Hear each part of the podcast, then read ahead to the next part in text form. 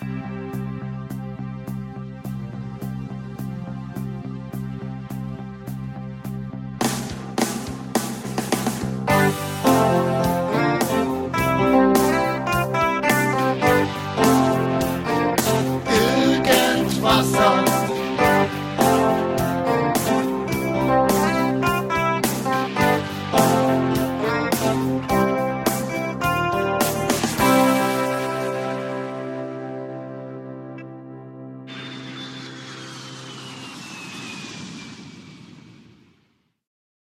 Tja, ist doch rattenscharf, oder? Das ist die Hausaufgabe, die Wolfgang schon erledigt hat, prompt. Ähm, das ist so seine äh, Interpretation der Intro-Melodie von Irgendwasser. Finde ich doch schon mal sau cool. Ähm, die will ich natürlich dann hauptsächlich nehmen, wenn äh, Wolfgang mal wieder einen Beitrag hat, äh, der ein bisschen länger ist, der ein bisschen thematisch in sich abgeschlossen ist, habe ich ja schon erzählt. Dann gibt es so eine L-Folge und das ist sein Intro, dann will ich das dann damit benutzen.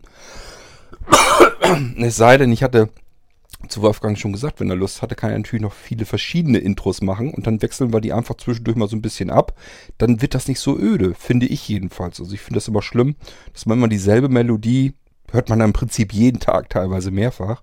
Beim Irgendwas ist es ja noch extremer. Es gibt ja auch Podcasts, die kommen dann alle zwei Wochen mal. Das kann man dann ertragen. Aber beim Irgendwasser, das Ding, was ihr anfangs hört, das hört ihr jeden Tag mehrfach. Also viele unter euch jedenfalls, die dann äh, den Irgendwasser Podcast wirklich regelmäßig gleich lauschen.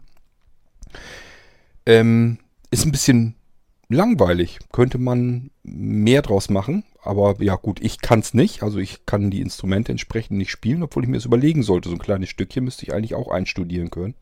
Na jedenfalls hat Wolfgang das jetzt gemacht und ich habe ihn gefragt, wenn er Lust hat und ihm noch weitere Ideen kommen, soll er noch ein paar machen, dann können wir die zwischendurch einfach mal so ein bisschen austauschen. Machen wir unterschiedlichste Intros hier, die in der Grundmelodie so ein bisschen gleich klingen, dass man weiß, ich habe es hier irgendwie mit irgendwas zu tun, aber man kann ja mal auch Unterschiede machen. Ja, das ist aber nicht das, weswegen ich äh, jetzt ähm, die Folge machen kann. Ich konnte jetzt nicht nur jetzt das Intro vorstellen, obwohl es hätte ich notfalls auch noch gemacht. Ähm, hab mir dann überlegt, was kannst du denn noch erzählen? Ich kann euch mal eine, zwei kleine Igel-Geschichten erzählen. Das könnte ich machen. Ähm, eine Geschichte meine ich, dass ich die schon mal erzählt habe. Bin mir aber nicht sicher, also notfalls mache ich es nochmal und wenn der eine oder andere es noch nicht gehört hat, dann hört das jetzt zum ersten Mal.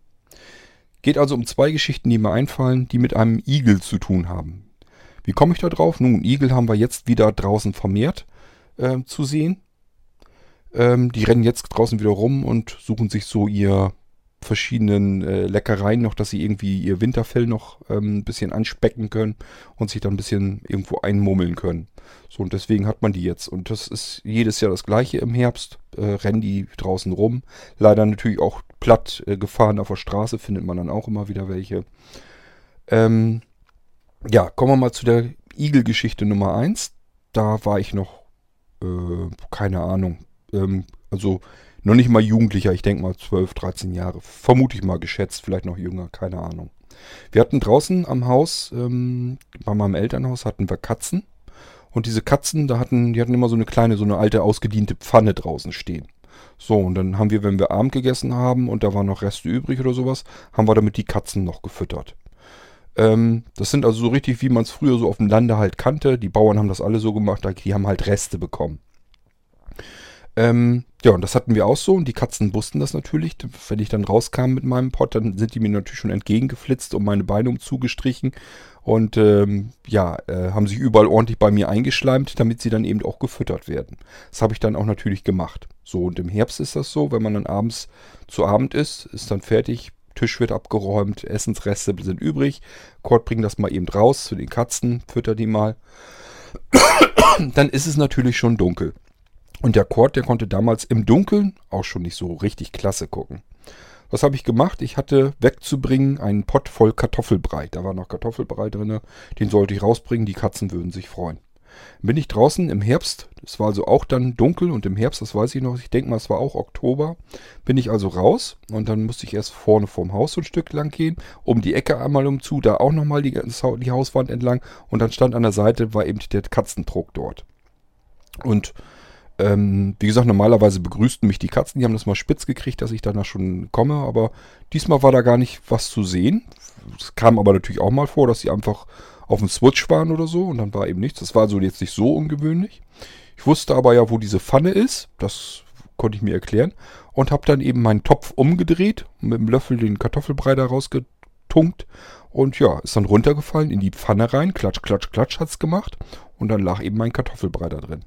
Der Mond schien aber wohl, also ich konnte meinen Klecks mit dem hellen Kartoffelbrei natürlich sehen.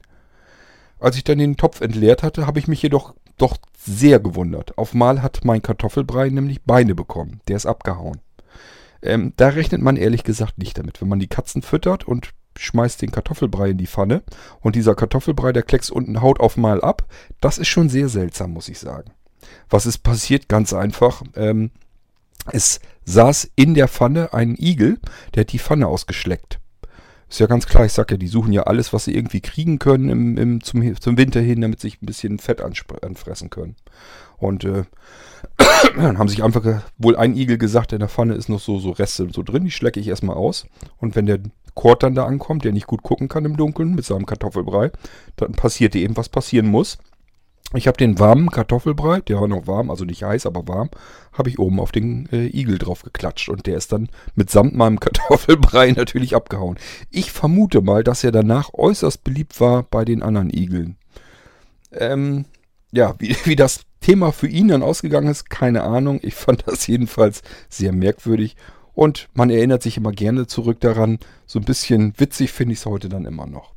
So, das war meine Igel-Geschichte Nummer 1. Wie gesagt, ich könnte schwören, ich habe euch die schon mal irgendwo erzählt in der Folge.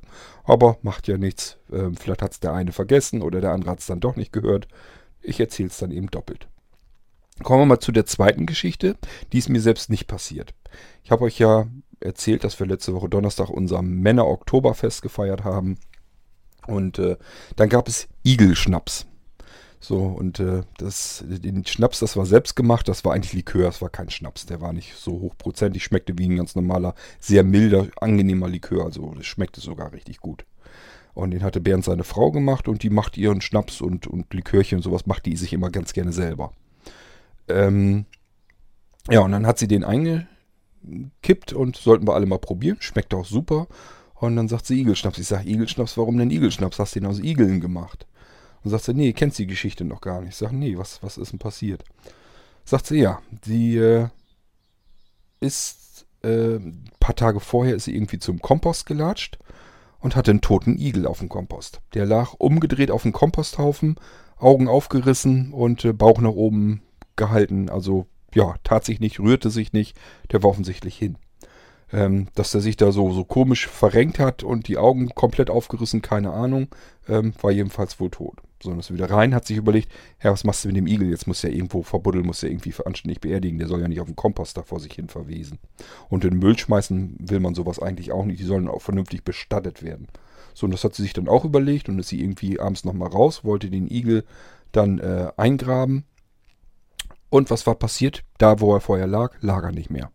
Jetzt lag er irgendwie ein paar Meter weiter und war umgedreht, normal, rührte sich aber auch nicht weiter großartig. Also sehr mysteriös. Ähm, man konnte zumindest merken, er bewegte sich wohl wieder ein bisschen. Das heißt, tot war er demnach wohl doch nicht. Ist ja von alleine wohl doch irgendwie ein paar Meter weiter gelatscht.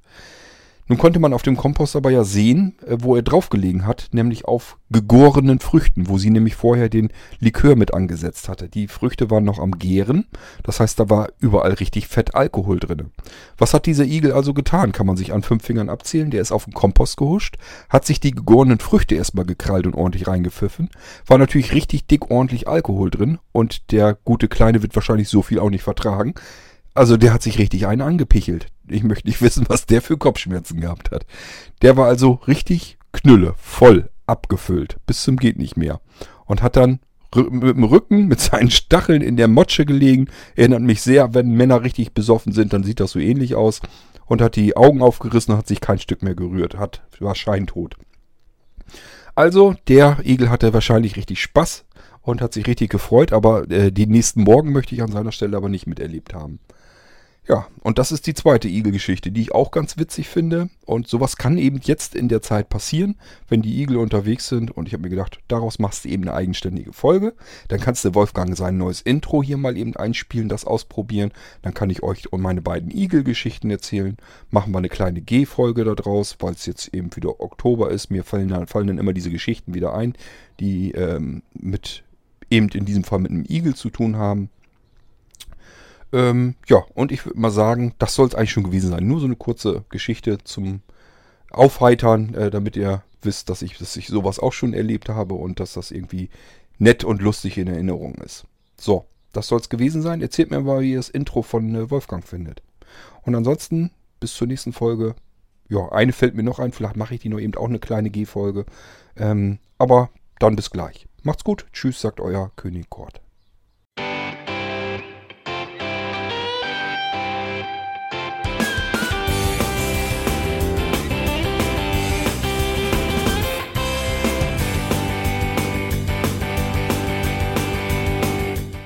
Das war Irgendwasser von Blinzeln.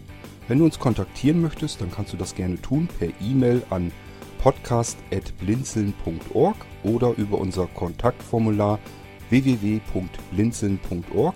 Blinzeln schreibt man in unserem Fall immer mit einem D in der Mitte. Wenn du möchtest, kannst du uns sehr gerne auch einen Audiobeitrag auf unseren Podcast Anrufbeantworter sprechen. Der hat in Deutschland die Telefonnummer 05165 439 461. Und wenn du uns aus dem Ausland anrufen möchtest, dann ersetze einfach die erste 0 gegen die 0049 für Deutschland.